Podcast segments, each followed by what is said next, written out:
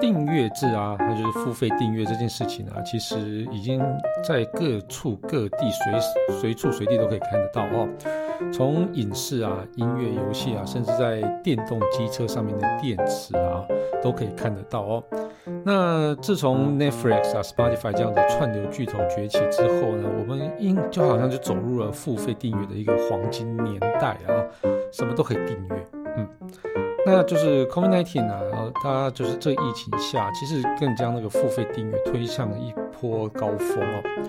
那在这两年多来啊，就是娱乐串流的服务啊，这个需求大幅增长。那外送啊、生活用品啊、玩具啊、蔬果生鲜也纷纷加入订阅的战局哦。那但是这么多订阅的同时呢，也催生了消费者另外一种情绪。那这个情绪有个专有名词叫做。订阅疲劳，好，那我们今天就来聊聊这个无所不在的订阅制，是不是也让你感到疲劳了？我是 Kissplay，今天没有乔治，那我们就开始吧。人类因为梦想而伟大，梦想因为科技而实现。科技新知、三 C 潮流、网络世界、虚拟宇宙，全部都在科技酷酷扫。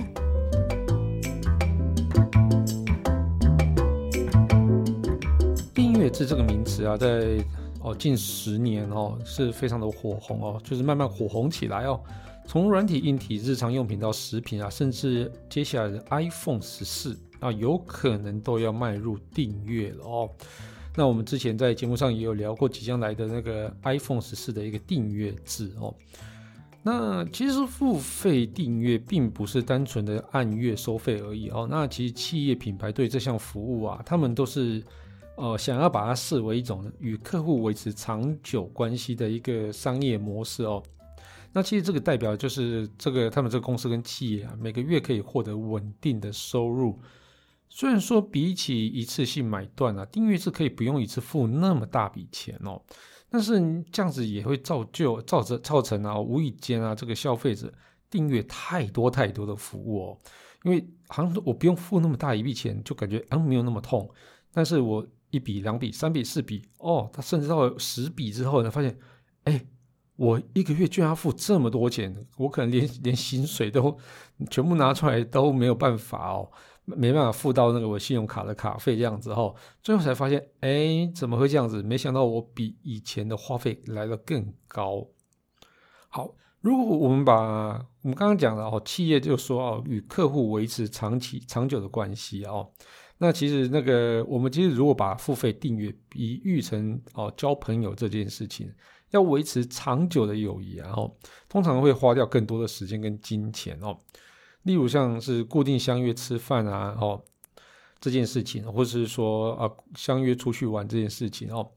所以因此交友广阔的人啊，每个月要在社交上花费，其实都还蛮高的哦。不过那个有一个定律非常有趣，叫邓巴定律哦。他说：“哈，一百五十个啊，一百五十个人，然后是一般人维系紧密关系的人数上限。也就是说，超过这么多人哦，就是大概是平均而言，然后，那就是超过这些人，你可能就没有心力跟时间去去做高博，然后这就是这样的意思。那问题是啊，我们一般人可承受的付费订阅也存在上限吗？哦。”呃，这个没有人知道，邓巴定律也没有跟我们讲说，我们 一个人可以承受多少付费订阅哦。那这个谜底很快就可以揭晓哦。接下我们就要告诉你了。好，那在订阅市场啊，呃，这个相对成熟的那个产业里面啊，就有一个产业是最为哦火红，就是娱乐串流的一个行业上，就像我们刚刚讲的那个 Spotify 啊、Netflix 这样子哦。那其实，在这个产业上啊，已经有迹象啊，哦，就是在说明这个呃订阅疲劳这个情绪正在发酵哦。那这影音串流就是称霸一方的 Netflix 哦，今年开始啊，它整个订阅数字开始下滑哦，就是在这十年来啊，首度出现这种负成长哦。那另外啊，好像是德国车厂 B M W 啊。在英国推出每个月十五英镑的加热座椅选项哦，就是有把它弄成每个月十五英镑，你就可以享受加热座椅喽哦，这个也引起嗯蛮多的负面的一个情绪这样子哦。就为什么我我要享受加热座椅还要付钱啊？你这个功能不是本来就放在车里面的吗？哦，那之前 GoGo 也曾经有这种什么，要呃开一个什么呃方格旗啊，就是等于是超级 Turbo 那种加速啊，你也要去多做额外的付费啊。那当然现在已经开放了啦，全面开放了，应该也是受不了这种议论，然后。那人们其实就是显然对于层出不穷的订阅制啊，去开始感觉到厌烦，这样跟厌倦这件事情哦，就是说，哎，奇怪，我为什么一定要去付费才能去享受这个？那我倒不如享受一开始就拥有这个选项的一个车嘛，对啊，所以我可能相对来讲对这个车的那个喜好度就会下降。那 Netflix 这个就比较不一样，因为它竞争者其实有点多哦。那大家选择多了，所以就会哦，对于 Netflix 说的感觉，就是我是不是也要换一个方向，或者说我有其他的选择了这样子哦。那有一个顾问公司叫 Simon Kucher and Partners 哦，这些公司哦，在今年七月的时候，他有一个研究指出啊，针对串流媒体啊，有近三分之二的美国使用者啊，选择取消订阅，或是考虑在一年内去取消这个服务哦。那这个研究表示啊，有百分之三十的受访者表示啊，因为订阅的服务实在太多了，导致在管理上遇到了困难这样子哦。而在已经取消订阅的受访者中啊，价格这件事情是最多人考量的一个因素啊。那就是有百分之三十五是省钱，那有百分之三十五认为是费用太高啊哦，所以这个就是价格也是一个因素啊，可能就是。有可能是那种订阅服务太贵，那有可能就是哦，我订阅太多了这样子哦。那刚刚这间公司啊，哈的一个主管啊，他就是技术主管，他说哦，月费啊，哦跟那个活跃订阅量啊，是导致啊订阅疲劳的两大因素。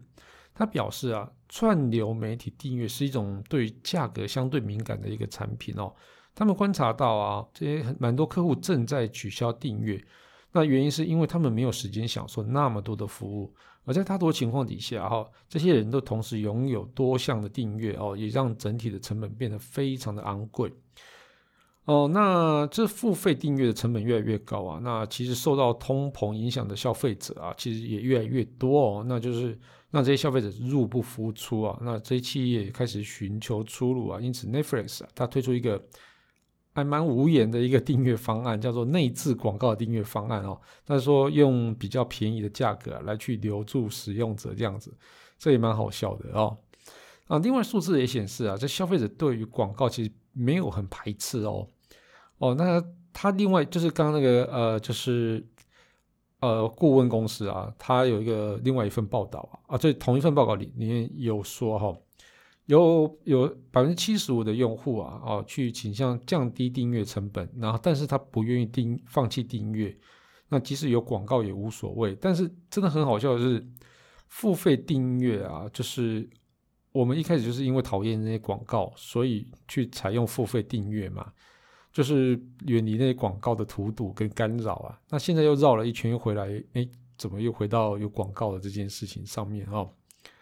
好，那其实。我觉得付费订阅正在适应新环境哦，然后所以里面在掺杂的广告的的那种混合订阅啊，就是比较便宜的方案的订阅制啊，是是其中一种解决方案啊。那企这些企业也正在尝试用那个价格更低的一个微型的订阅哦，或者是像苹果的 Apple One 把很多服务啊打包出售这样子哦。但我觉得，嗯，就是话讲回来啊。我觉得能不能够掌握到客户啊？哦，就是还是要回到这个价值本身，然后就是这个服务的价值本身。那价值也是影响活跃订阅数的一个重要关键呢。好，那我就以嗯串流影音串流软体来讲哦，我跟我的同事们在聊天的时候，就跟他们聊到说：，哎，你们到底手上有多少个那个？你们会不会？订了 Netflix，又订了 Disney Plus，又订了 HBO，那他们说：“哎呦，哎，他们一次可能订了三个。”那我就心里面想说：“嗯，那我们一开始不是因为 Netflix 是比那个第四台便宜，而且又比第四台好看，所以我换了 Netflix 来订阅。以我来讲是这样子，然后他们就说啊，不是啊，因为大人要看 Netflix 啊，然后谁谁谁要看 HBO 啊，那小孩要看 Disney Plus 啊，哦，所以就变成要订了三三套这样子，那导致这种订阅费真的变得非常的昂贵哦。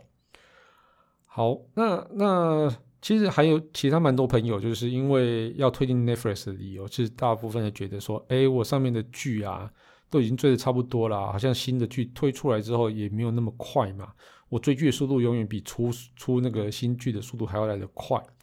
所以有些人就选择哦转向 HBO 啊，或者转向 Disney Plus 哦。